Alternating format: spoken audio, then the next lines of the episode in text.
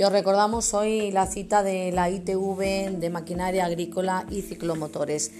Deciros que la ITV móvil para maquinaria agrícola y ciclomotores volverá a nuestra localidad el próximo día 22 de este mes de noviembre.